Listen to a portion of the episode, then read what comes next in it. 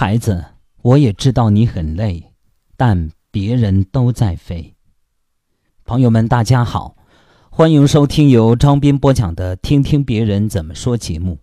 今天的节目跟大家分享一篇来自网络的文章，题目是《孩子，我也知道你很累，但别人都在飞》。一个未曾谋面的学生给我发了一封邮件：“平老师，我就要高考了，很想问问您，考试和快乐到底哪个更重要呢？”天哪，我也没有标准答案，因为这就是教育最无解的问题。如果一定要作答，这个考试季快乐的去考试才是最重要的吧。朋友的孩子也上高三。前几天，他在朋友圈发了一张意味深长的图：一只小鸟歇在树枝上，远方还有一群鸟儿飞入云中。他配了一句话：“孩子，我也知道你很累，但别人都在飞。”都觉心酸呢。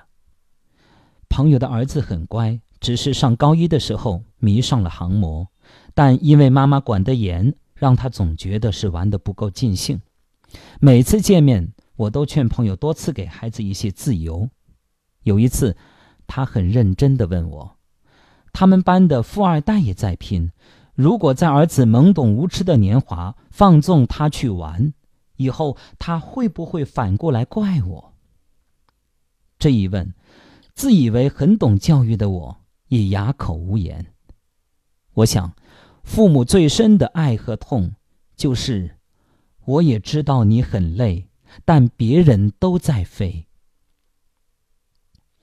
不要迷恋条条大路通罗马，考试仍是最公平的一次竞赛。去年在西湖，几个老同学在咖啡馆闲坐叙旧。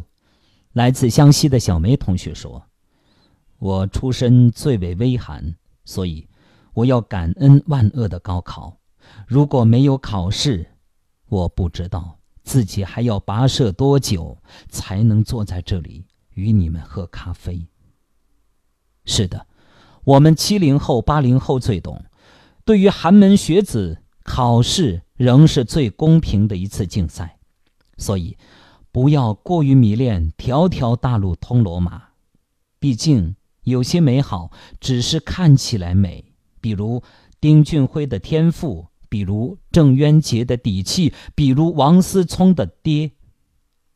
我们赞叹自由奔放的灵魂，但是你若不走寻常路，就必须独自穿越险山恶水。你真的准备好了吗？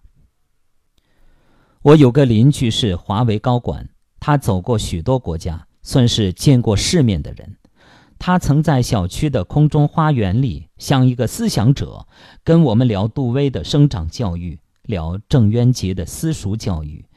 他还咬牙切齿地说：“丁俊晖的爸爸才是最有种的爸爸。”后来我听人说，他也有个上高中的女儿，除了工作，他几乎把所有的时光都给了孩子，上街买菜。下厨煲汤，甚至还在书房张贴了许多加油鼓劲的标语。我愕然，原来做思想者和做爸爸是两回事儿。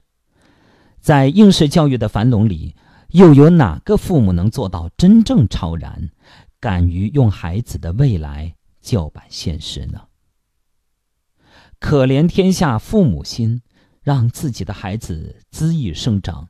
他们不是不想，只是不能啊！好朋友们，感谢大家收听由张斌播讲的《听听别人怎么说》节目。刚才与您分享的是一篇来自网络的文章，作者邓艳萍，题目是《孩子，我也知道你很累，但别人都在飞》。感谢大家的收听。